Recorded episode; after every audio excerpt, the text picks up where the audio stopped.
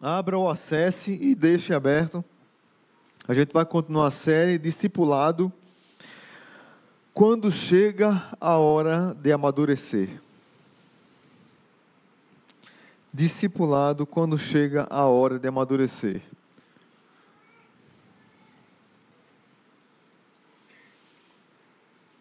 Como eu disse a vocês no início da série, quando a gente começou, é, o maior chamado que nós temos não é um chamado para alguma causa, para a nossa profissão, a nossa vocação. O maior chamado que nós temos é o chamado para seguir uma pessoa.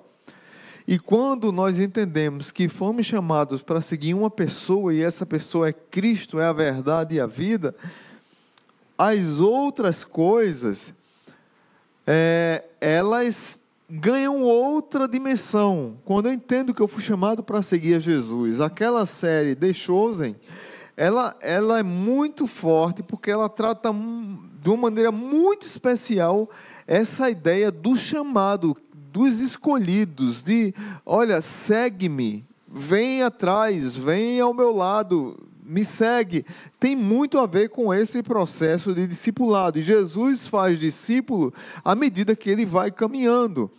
A igreja precisa ter um processo de discipulado formal, mas o processo de discipulado nem sempre é formal. Às vezes é uma mãe fazendo um bolo, está discipulando a filha. Uma jovem mais velha está assistindo um filme, está discipulando a amiga. Um, um, irmão, um jovem, um pouco um mais velho, assistindo o um filme, tomando um açaí, conversando, está discipulando um amigo, levando para um jogo de futebol, para um cinema, está discipulando. o discipulado acontece na vida. Não necessariamente a gente tem que ter uma forma, colocar numa forma e dizer, olha assim, isso aqui é discipulado. Não. Discipulado é vida na vida, a vida toda. A gente diz aqui isso. O chamado para o discipulado, eu disse na primeira mensagem que ele é dramático, porque ele exige de nós duas situações. A primeira, ele exige uma resposta, segue-me. Eu preciso responder. Jesus diz: segue-me eu tenho que dar uma resposta. E a segunda envolve ação. Eu preciso me levantar da poltrona, do lugar que eu estou, para seguir a Jesus. Isso é discipulado.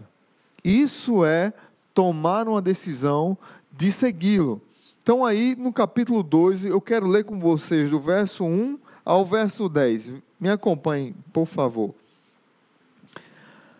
Você, porém, Fale o que está de acordo com a sã doutrina. Ensine os homens mais velhos a serem moderados, dignos de respeito, sensatos e sadios na fé, no amor e na perseverança. Semelhantemente, ensine as mulheres mais velhas a serem reverentes na sua maneira de viver, a não serem caluniadoras nem escravizadas a muito vinho, mas a serem capazes de ensinar o que é bom, ou seja, mestras do bem. Assim poderão orientar as mulheres mais jovens a amarem seus maridos e filhos, a serem prudentes e puras, a estarem ocupadas em casa e a serem bondosas e sujeitas a seus maridos, a fim de que a palavra de Deus não seja difamada. Da mesma maneira, encorajem os jovens a serem prudentes em tudo seja você mesmo um exemplo para eles, fazendo boas obras. Em seu ensino, mostre integridade e seriedade. Use linguagem sadia, contra a qual nada se possa dizer, para que aqueles que se opõem a você fiquem envergonhados por não poderem falar mal de nós. Ensine os escravos a, serem, a se submeterem tudo aos seus senhores, a procurarem agradá-los, a não serem respondões, a não roubá-los, mas a mostrarem que são inteiramente dignos de confiança, para que assim tornem atraente em tudo o ensino de Deus, nosso Salvador. Oremos. Pai, muito obrigado mais uma vez. E queremos apresentar ao Senhor essa palavra que será ministrada agora. Agradecendo pelas vidas que estão aqui presentes, visitantes, amigos, parentes vizinhos, membros da igreja, congregados, aqueles que nos assistem pela internet, aqueles que vão assistir ou ouvir depois por alguma plataforma essa mensagem, a nossa oração é que o Senhor chegue aos corações com a verdade e a vida, com a palavra que santifica, com a palavra que muda e molda caráter, no nome de Jesus. Amém. Hoje eu quero trazer para vocês o tema verdade e vida. Por que verdade e vida? Porque a verdade está relacionada à doutrina. Se vocês lembrarem da minha primeira mensagem, eu disse para vocês que Paulo ele não estava preocupado em dar uma carteirada é, com a sua formação, tanto como fariseu quanto por ser escolhido discípulo. Paulo ele disse a Timóteo que era tudo isso por causa dos falsos mestres, mas o que Paulo mais queria transmitir a a Tito era a sã doutrina, ou seja, a verdade. O que mais Paulo queria que Tito repassasse para a igreja era a sã doutrina, a verdade. E a verdade leva a uma vida íntegra. Quando eu compreendo a verdade, tinha um professor meu no seminário que ele sempre dizia assim: teologia sadia, vida sadia. Teologia defeituosa, vida de, deturpada. Quando nós não compreendemos o Evangelho e vivemos uma vida louca, usando a Bíblia como argumento para as nossas loucuras, é sinal de que nós não compreendemos o que a palavra de Deus diz. Por isso que é importante o ensino da palavra, por isso que é importante abrir a Bíblia, conhecer a palavra e ter explanação para ensinar as pessoas a palavra de Deus. Num verso 1, Paulo meio que está terminando de falar sobre falsos mestres, que foi a mensagem que o pastor Pedro pregou semana passada. Quem não assistiu, eu aconselho que, que assista. É, mas no versículo 1, Paulo diz assim: Você, porém, fale o que está de acordo com a sã doutrina, ou seja, você.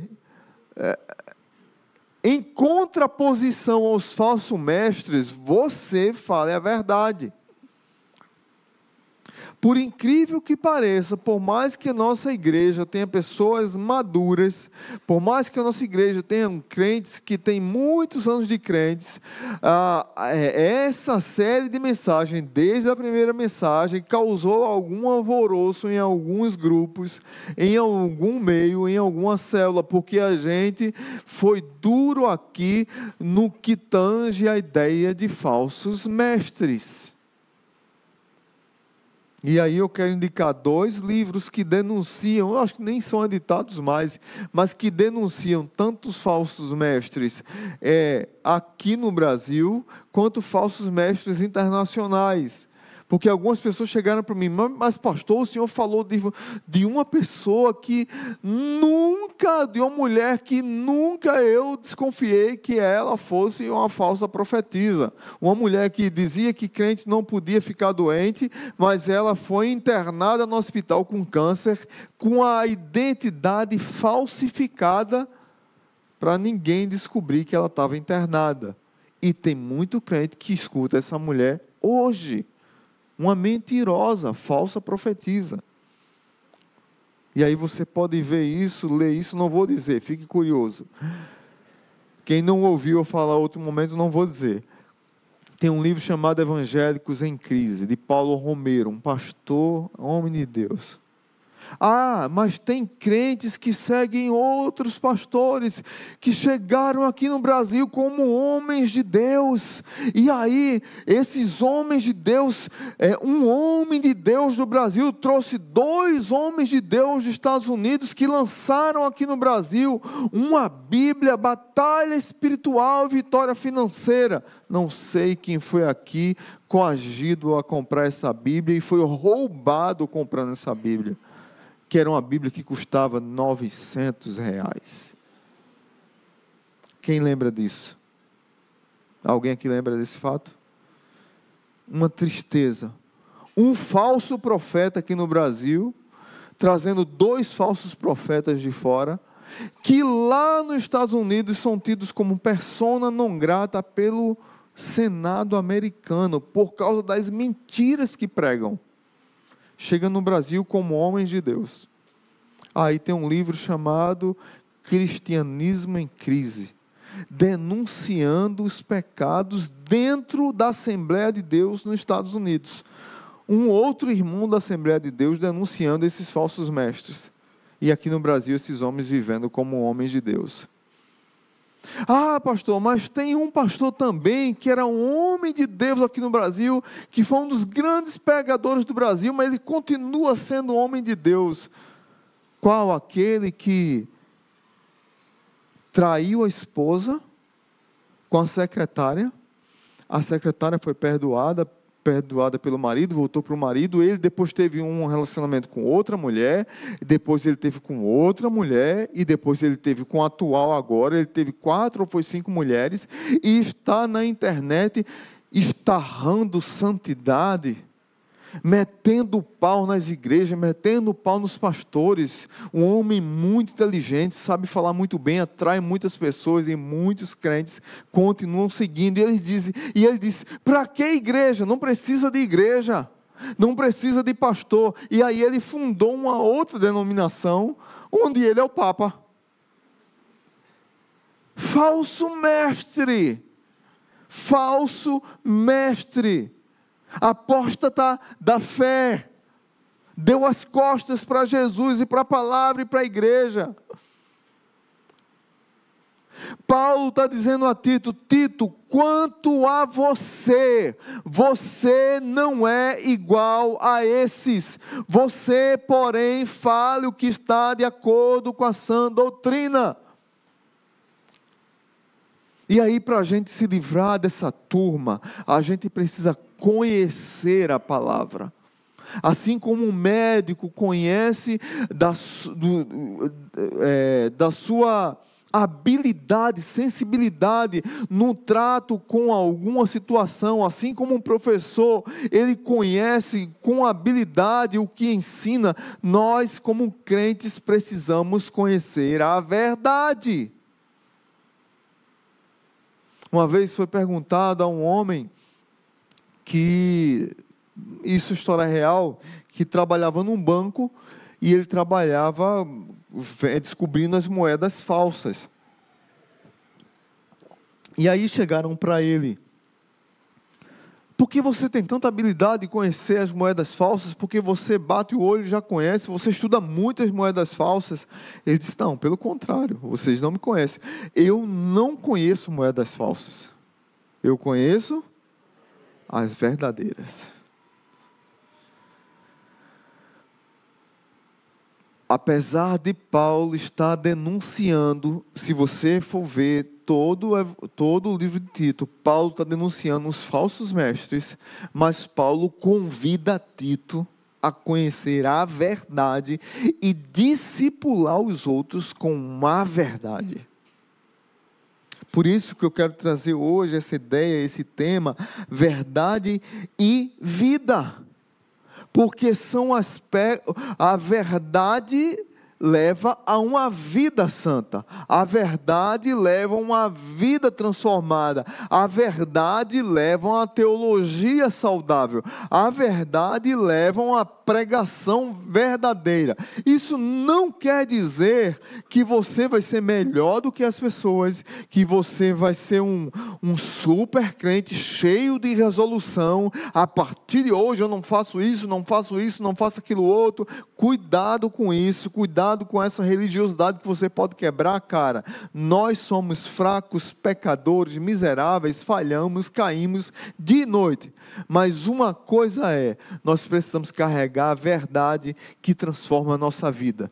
E quando chegamos em qualquer lugar, quando pisamos em qualquer lugar, as pessoas precisam olhar para nós e enxergar a vida, porque nós estamos cheios da verdade. A ideia de sã doutrina que Paulo está dizendo a Tito aqui é pureza. É algo que não encontra sujeira. E é luz que muda e transforma a nossa vida. E aí quero trazer algumas lições que, olhando aqui, o apóstolo Paulo, ele classifica por gênero, idade, posição social, idosos e jovens, é, solteiros e casados, líderes e servos. E aí volta comigo para o verso 2. A verdade e vida na vida dos idosos. Vou, eu vou extrair algumas lições, irmãos, porque se for olhar o, tudo que Paulo fala aqui, do verso 2 ao 10, a gente vai passar aqui umas três horas. Mas eu vou tirar algumas lições principais e algumas repetem para as mulheres e a gente não precisa gastar todo esse tempo. Mas o verso 2 diz assim: Tito, ensine os homens mais velhos a serem moderados, dignos de respeito, sensatos, sadios na fé, no amor e na perseverança. O evangelho de Cristo, ele tem de mudar a maneira das pessoas pensarem, para terem uma vida transformada. Tenta viajar, tenta olhar para Creta no primeiro século. Tenta olhar para a cultura que Tito estava imerso. Tenta olhar para a cultura que a igreja estava imersa. Havia um paganismo, um sincretismo terrível. Cada esquina tinha um ídolo, cada esquina tinha um Deus, cada esquina tinha alguém para ser idolatrado, cada esquina tinha um culto sexual, tudo era levado para que o homem ele colocasse para fora suas paixões e vivesse da forma como ele queria. Deixa eu dizer uma coisa, tá diferente de hoje? Não tá diferente de hoje. Nós podemos sim dizer que a cultura de Creta é a cultura que a gente enxerga até hoje. E aí Paulo diz: olha, a igreja, eu amo a ideia da igreja ela ser plural na idade das pessoas. Certa vez eu estava num, num, num retiro, num congresso, e aí chega um pastor idoso que eu admirava muito, 45 anos de pastorado, e ele chega bem mansinho e diz assim: Eu podia sentar para jantar com você? Quando eu virei, que olhei quem era, eu disse: Meu Deus, pode sentar, eu quero aprender aqui. Vai ser uma aula esse, esse jantar. E ali passamos duas horas e meias conversando. Eu suguei o que eu pude. Mas se teve uma, duas coisas que ele marcou ensinando a minha, me ensinando foi a igreja precisa ter pessoas de todas as faixas etárias. A igreja, meu filho, para ser saudável, precisa ter bebê, criança, precisa ter jovem, adolescente, adultos, idosos, enfermos, sãos. A igreja precisa ter todo tipo de pessoas. E a igreja precisa ter também, sabe o que? Aí eu disse: O que, pastor? Ele disse: Muita mulher grávida. Amém, amém, Gláucia. Não? Ramon da menina, Ramon. Gêmeas, duas gêmeas. Ah, o cara está animado, já tem três, agora duas gêmeas. Essa profecia tu passa, né? E a igreja precisa ter muita mulher grávida. Eu achei aquilo fantástico, é verdade. Por isso que Paulo está ensinando aqui aos mais velhos aqui a abrirem o coração para aprender e viver a palavra e ensinarem os mais novos. E a primeira coisa que ele diz que os mais velhos precisam ter domínio próprio, serem moderados. Trata-se de uma pessoa que controla os seus apetites.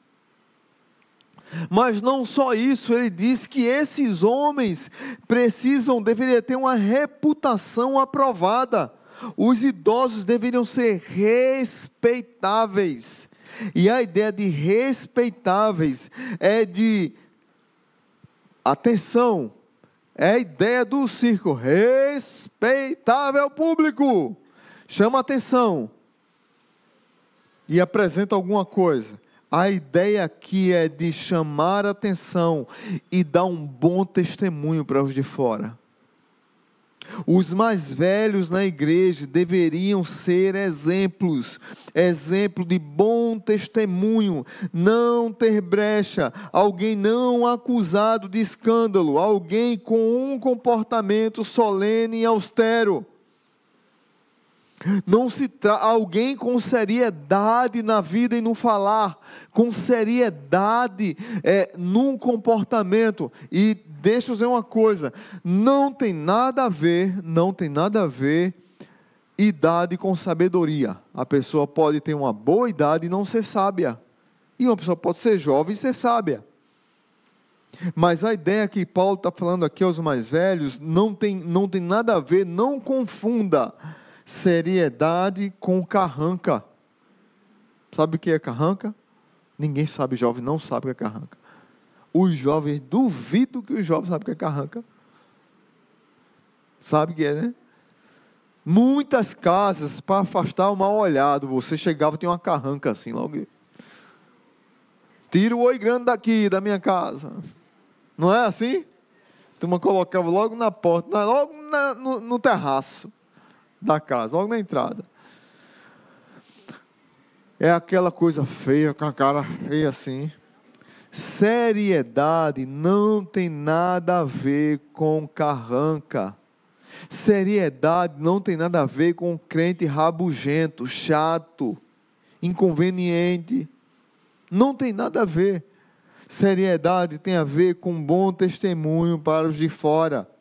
Mas Paulo continua dizendo para os idosos que eles precisam ter equilíbrio na atitude, serem sensatos, ou seja, eles medem as suas palavras. As palavras desses irmãos mais velhos são palavras necessárias de sabedoria. Eles medem o que deve ser dito em gestos, em ações, no governo, tanto da sua família quanto na igreja, e quando eles falam, é como você segue um líder e você é mais, velho, mais novo e você acredita na sabedoria do seu líder. Às vezes você diz, rapaz, eu acho que o caminho é aqui, mas o seu líder, ele enxerga macro e ele diz, não, o caminho é por aqui. Aí você vai pela sabedoria dele. Paulo está dizendo que os mais velhos deveriam ser sensatos para que os mais jovens, para que os pares pudessem ouvir essa palavra. Nós, como igreja, precisamos de homens sensatos. E graças a Deus nós temos muitos. E graças a Deus nós temos a possibilidade de despertar mais e ensinar mais aos jovens como homens. As mulheres têm me cobrado isso. Os homens pouco me cobram. Porque nós somos mais devagar mesmo. Nós queremos viver no silêncio de Adão. Adão, onde tu estás? Os homens são assim, né? Eva diz: Eu estou aqui, já, já fiz a besteira mesmo, já peguei a manga rosa, comi, tá tudo. Dividi. Adão está escondido. Adão, cadê você, Adão? Adão, cadê? Gente, nós somos assim. Nós precisamos criar um movimento na igreja de homens. E aí, os homens que têm o desejo, me procurem, para que a gente possa realmente discipular uns aos outros e a gente cuidar dos mais jovens com palavras sensatas, com bom comportamento, com bom exemplo, pegando esses jovens, colocando no braço, colocando ao lado e avançando com eles. É intencional tanto um ensino formal é, quanto o não formal também é intencional, a gente aproveitar os momentos para ensinar. E aí Paulo conclui esse verso 2, ele diz que esses homens, eles precisam ter maturidade espiritual. E, e a tríade cristã? Fé, esperança e amor. A maturidade cristã tem a ver com a teologia que abraçamos, o nosso relacionamento com Deus e com os irmãos e também com a maneira que nos comportamos diante, diante das pressões da vida. Homens precisam ser o que está aqui no verso 2. Moderados, dignos de respeito, sensatos, sadios na fé, no amor e na perseverança. Maturidade espiritual é um convite para nós homens. Eu gastei mais tempo aqui, vou gastar menos tempo agora com os outros textos. Mas também precisa ter verdade e vida na vida das mulheres. Veja comigo o verso 3 e 4. Verso 3 e 4. Semelhantemente, Paulo está dizendo para Tito isso, veja bem, semelhantemente, ensine as mulheres mais velhas a serem reverentes na sua maneira de viver, a não serem caluniadoras, nem escravizadas a muito vinho, mas serem capazes de ensinar o que é bom. Assim poderão orientar as mulheres mais jovens a amarem seus maridos e seus filhos. Aqui, no, os comentaristas, os estudiosos, dizem que, semelhantemente, é, a ideia que Paulo está querendo é que tudo que os homens mais velhos aprenderam, aquilo que a gente falou agora, as mulheres mais velhas também devem aprender a e a buscar isso para a sua vida. Mas ele acrescenta algumas coisas. As mulheres podem dizer: caramba, mais coisa. Mas vocês vão entender por quê. Essas mulheres mais velhas, elas deveriam ser reverentes na sua maneira de viver. A ideia aqui é de que a maneira como as mulheres avançam em idade, a maneira como as mulheres ficam mais velhas, isso é um aspecto positivo, elas se tornam mais reverentes na maneira de viver e elas não são seduzidas por paixões que a desviem do caminho. Porque Paulo, ele aproveita e fala dos aspectos negativos de que uma mulher pode ter e que é muito que era muito comum naquela cultura e pode ser muito comum hoje. Ele diz: quanto ao aspecto negativo, Paulo está falando aqui da maledicência. E o que é maledicência, pastor? É boataria, é fofoca. Nada é mais perigoso dentro de uma igreja do que uma pessoa caluniadora. E aí Paulo chama a atenção das mulheres para terem cuidado de não serem caluniadoras. Deixa eu dizer uma coisa: a palavra caluniadora é encontrada poucas vezes na Bíblia. E nas vezes que ela é encontrada, a palavra original significa diabolos. Uma, uma pessoa caluniadora para o ensino paulino é uma pessoa diabólica. Tiago fala sobre isso. Tiago, capítulo 3, do verso 1 ao 11, eu não vou ler aqui, mas Tiago diz que a língua é como fogo e veneno. A língua fere, destrói e mata. Salomão, no alto da sua sabedoria, ele diz lá em Provérbios 18, 21, a morte e a vida estão no poder da língua. A morte e a vida estão no poder da língua. Podemos matar ou dar vida a um relacionamento, dependendo da maneira pela qual nos comunicamos. Paulo está dizendo da, da parte positiva, as mulheres precisam ser sensatas e reverentes. Da parte negativa, elas devem afastar essa ideia de caluniadora e muito dada ao vinho. E aqui eu quero abrir e fechar um parênteses rápido, que o pastor Paulo já falou sobre isso. É, precisamos ter cuidado com pessoas que tem problema com alcoolismo. Agora mudou o nome, não é mais alcoólatra, né? é alcoolista.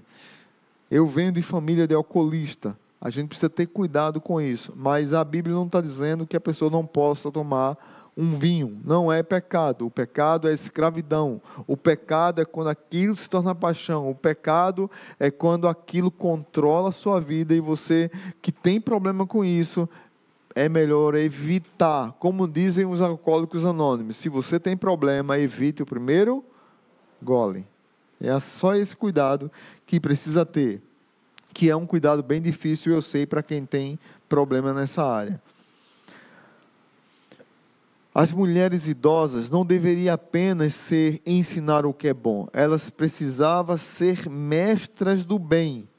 E aqui não se refere a necessariamente a instrução formal, mas sim a conselhos de encorajamento para a vida, como uma pedagoga. Gente, paz, me perdoem as meninas mais jovens, mas há uma geração eu vejo nos Instagram, Facebook, YouTube, a quantidade de meninas jovens vomitando conhecimento que não tem.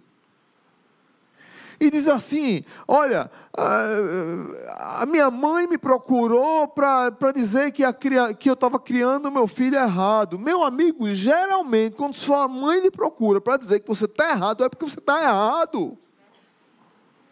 Pelo amor de Deus, acorda para a vida. Geralmente, quando seu pai diz assim: Olha, o caminho não é esse, você vai quebrar a cara. Geralmente, o seu pai está certo. Eu estou falando de uma família estruturada, de um pai correto, de uma mãe correta, de uma tia correta, de uma membro. Eu não estou falando daquelas crentes que ficam crente chato, fofoqueiro, que fica, olha para o casal, o casal saiu da lua de mel, e aí, quando é que vai ter o bebê? Isso é um inconveniente gospel da galáxia do inferno. Que deixa o casal namorar, pelo amor de Deus. Deixa o casal namorar.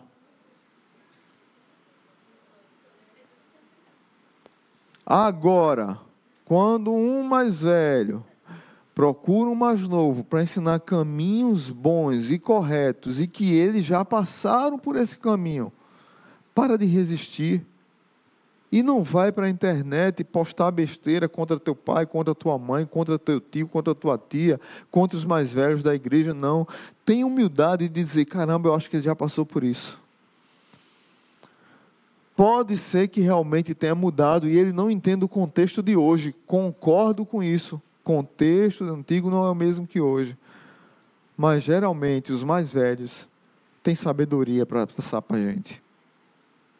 Por isso que é necessário que as, as mulheres mais velhas ensinem as mais novas numa pedagogia diária, aproveitando o dia, comunicação e comunhão, aproveitando o momento para que as mais velhas ensinem as mais novas e logrem êxito com isso.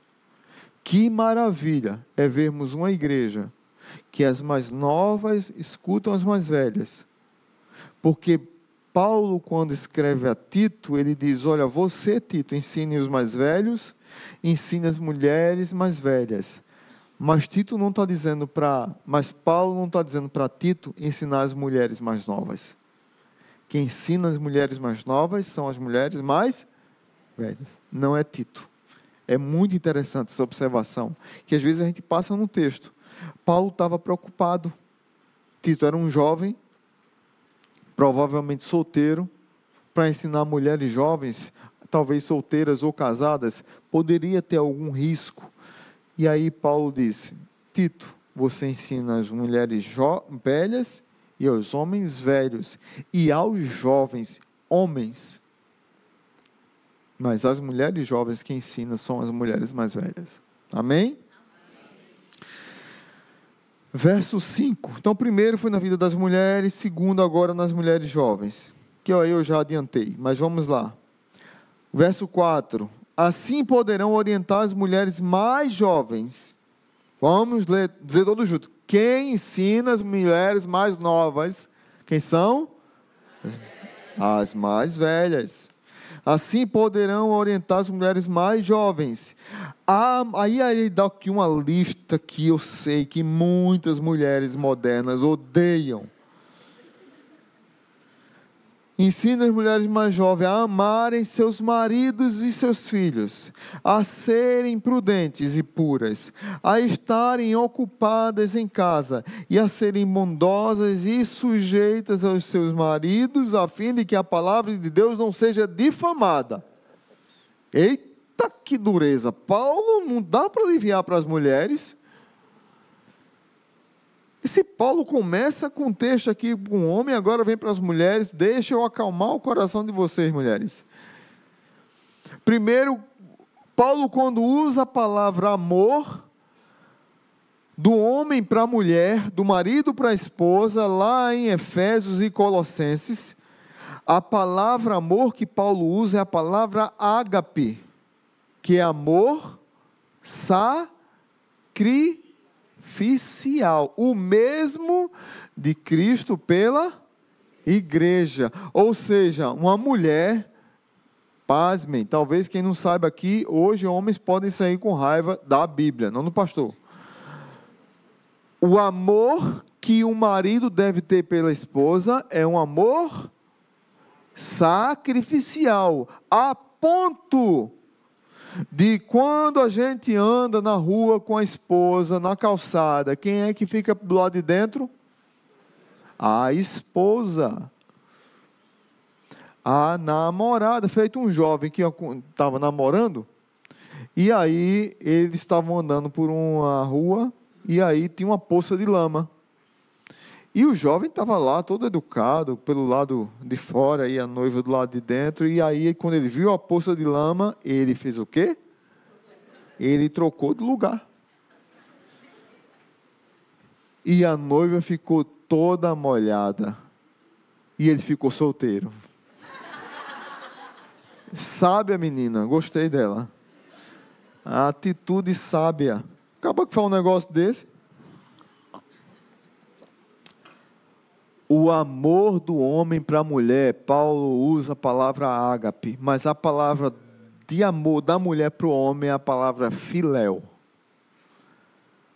Tanto o amor da mulher para o homem, quanto o amor da mulher para o filho, é filéu, não é ágape. A responsabilidade maior é nossa, mulheres e homens. Então, mulheres, já, tá, já diminui aqui o peso desse texto, né? Que é tanta coisa que Paulo coloca aqui. Então, amem seus maridos. Também sejam prudentes e puras. Aí, é, é, não vou chover no molhado, porque são, são textos é, fáceis. Mas a ideia de, de puras aqui é a ideia de serem honestas, de terem cuidado com com as paixões carnais. A ideia, a ideia aqui é, é a palavra chama, chamada Ragnus, que é uma palavra de pureza. Mulheres, cuidado. Cuidado com o elogio de um homem mal intencionado. Cuidado quando é, você está frágil, de repente no seu namoro, no seu casamento, tem um cara mau caráter que está dando em cima de você cuidado, seja pura, seja Ragnus. É essa ideia que Paulo quer trazer aqui de pureza para a mulher, para que ela não caia em palavras sedutoras. E aí Paulo diz que elas precisam ser bondosas, e a ideia de bondosas é a ideia de ser bênção na vida do outro. Mas talvez a palavra que as mulheres mais rejeitem aqui do verso 6, é sujeitas a seus maridos. Difícil essa, né? Paulo não tinha outra palavra melhor para falar, não? No, no mundo que a gente vive, um mundo que não existe mulher submissa ao homem. E aí eu vou ler para que vocês possam entender o que, é que Paulo queria dizer. A submissão é uma palavra extremamente distorcida e desgastada atualmente. Concordam? Há muitos maridos que se valem desta ordem paulina para oprimirem sua mulher. Isso é um fato. Entretanto, há mulheres que sentem urticária ou coceira ao ouvir que precisam se sujeitar ao seu marido àqueles que ainda pensam que a sujeição da mulher ao seu marido implica inferioridade da, daquela a este. Isso é um engano, não é isso que a Bíblia está dizendo. Assim como Deus, o filho, não é inferior a Deus, o pai, assim também a mulher não é inferior ao seu marido. Amém? Qual é a ideia aqui de sujeição? É, é estar junto ao marido na missão. É estar ao lado do marido na missão, as mais velhas ensinam as mais novas, a que elas estejam juntas com o marido na missão do lar. E Paulo não está falando aqui algo que eu não posso esquecer de falar, é de que a mulher não pode trabalhar, porque aqui, se você vê a ênfase, é como se fosse a mulher responsável pelo lar totalmente. A mulher, ela é a dona do lar. A gente não pode fugir disso. Homem é mais devagar, tem homens que é desenrolado no lar, mas tem mulher que, que mas é pouquíssimo, é raro ser o inverso. É raro a mulher não ser a líder do lar. Ela é a líder do lar, mas ela sujeita-se à liderança do seu marido. E aí eles dois crescem para a honra e glória do Senhor. E que é que deveria motivar o coração das mulheres a seguirem esses conselhos de Paulo e a seguir esses conselhos das mulheres mais velhas? É que o evangelho ele não é mal falado.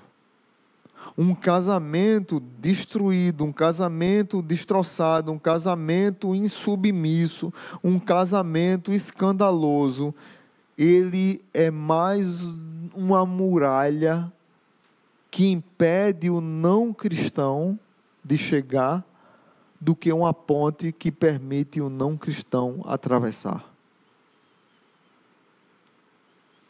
Por isso que as mais velhas, além de dar o testemunho, elas precisam ensinar mesmo, e as mais jovens precisam estar com o coração abertos para aprenderem com as mais velhas. E a família crescer saudável, para quando você chegar lá fora, veja o que aqui Paulo diz, a importância desse texto. Quando você chegar lá fora, a fim de que a palavra não seja difamada. Tem muitos casais que têm difamado a palavra de Deus. Vamos seguir, verso 6. Da mesma maneira, encorajem os jovens a serem prudentes. E aqui eu volto a dizer: tem gente que é jovem e é sábio. E tem gente que é idoso e não é sábio. A juventude não é sinônimo de imaturidade. Não é à toa que Paulo, quando escreve a Tito e a Timóteo, ele diz: Olha, não permitam que desprezem a tua mocidade. Porque às vezes tem pessoas mais velhas, imaturas, que querem dar carteirada por causa da idade nos mais novos. E aí Paulo diz: olha, não receba carteirada. Você é o pastor da igreja, você é o líder da igreja, você é o líder da congregação. Você é quem deve ensinar com respeito aos mais velhos, como se fossem seus pais. As meninas como se fossem irmãs, as mais velhas como se fossem mães, e os mais novos como se fossem filhos. Mas você não permita que a sua mocidade seja desprezada. Mas aí, por outro lado, nós vivemos numa cultura, e aqui eu vou dar uma dura nos jovens. Jovens, meninos, homens, não é as mulheres. A palavra que Paulo usa aqui no original é autodisciplina, autodomínio, autocontrole. E é autodomínio, autodisciplina, autocontrole em tudo. Controle de temperamento na língua, na ambição, na avareza, nos apetites carnais. Quais são os apetites? Que geralmente, e aí Paulo está preocupado que os meninos evitem suas compulsões, jogos, vícios, etc. A ideia da castidade antes do casamento e a ideia da fidelidade depois do casamento. Mas se tem uma coisa que tem me preocupado, olhado para homens de, sei lá, 45 anos, 40 anos para baixo, é que tem muitos homens viciados em jogos, viciados em séries, viciados em videogame, viciados em pornografia, viciados em celular. E eles não estão percebendo que as compulsões estão ganhando força e estão afastando esses homens de uma vida prudente do evangelho. A vida deles não estão condizente com a palavra que eles dizem pregar. E Paulo convida esses homens a serem prudentes. Nós estamos precisando de jovens prudentes. Tem jovens que têm 40 anos, está morando na casa dos pais e se acha adolescente. Meu amigo, tenha vergonha na cara.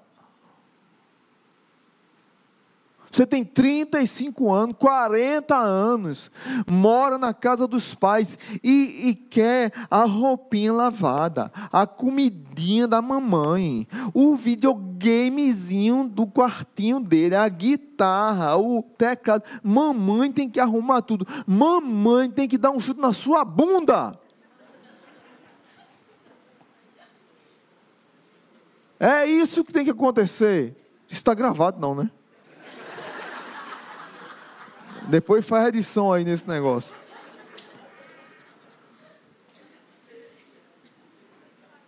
Seja homem. Seja homem. A quantidade de meninas nas igrejas, conversando com os pastores, meninas top das galáxias. Meninas maravilhosas, solteiras, mas quando olha para alguns meninos, ela diz: Eu vou namorar com isso. Está sendo essa a expressão, gente. Prefiro ficar solteira. É uma tristeza isso na igreja. Homens mais maduros aqui, vocês têm uma missão agora: me ajudar a gente cuidar desses boy. Amém? Nem que seja debaixo de porrada. É? É não? Gostou da porrada, né? A gente tem que. Vamos abrir aqui uma academia de Kung Fu, de Taekwondo. A gente bota os boys para treinar e aproveita. Gente, o tempo está acabando e eu vou seguir aqui.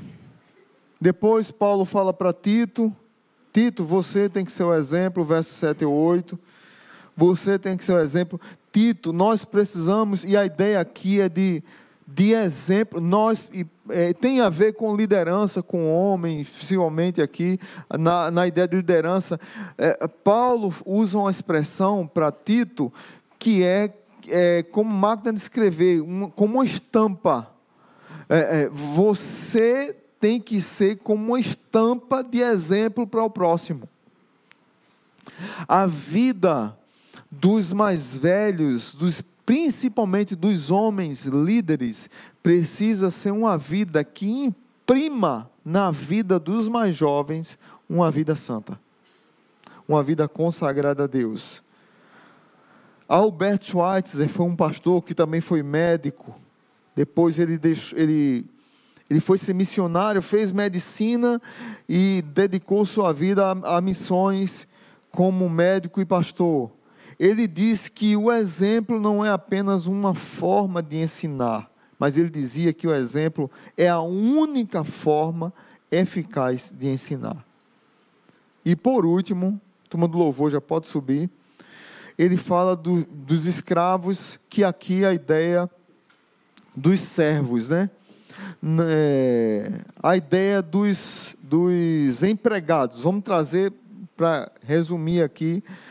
Verso 9 e 10, Paulo diz: Ensine os escravos a se submeterem em tudo a seus senhores, a procurarem agradá-los, a serem respondões e não a roubá-los, mas a mostrarem que são inteiramente dignos de confiança. Para, aí ele diz novamente, para que assim tornem atraente em tudo o ensino de Deus, nosso Salvador. Paulo está falando aqui não para os proprietários, não para os patrões, como ele fala lá em Efésios e em Colossenses. Paulo está falando aqui para os empregados. Os empregados devem ser obedientes, fiéis, sem rebeldia e sem desonestidade. Talvez nós aqui não tenhamos, talvez só quem é empresário aqui tenha a dimensão disso, tá? mas a maioria de nós não tenhamos a dimensão eu li uma pesquisa numa revista internacional da quantidade de roubos que tem numa empresa.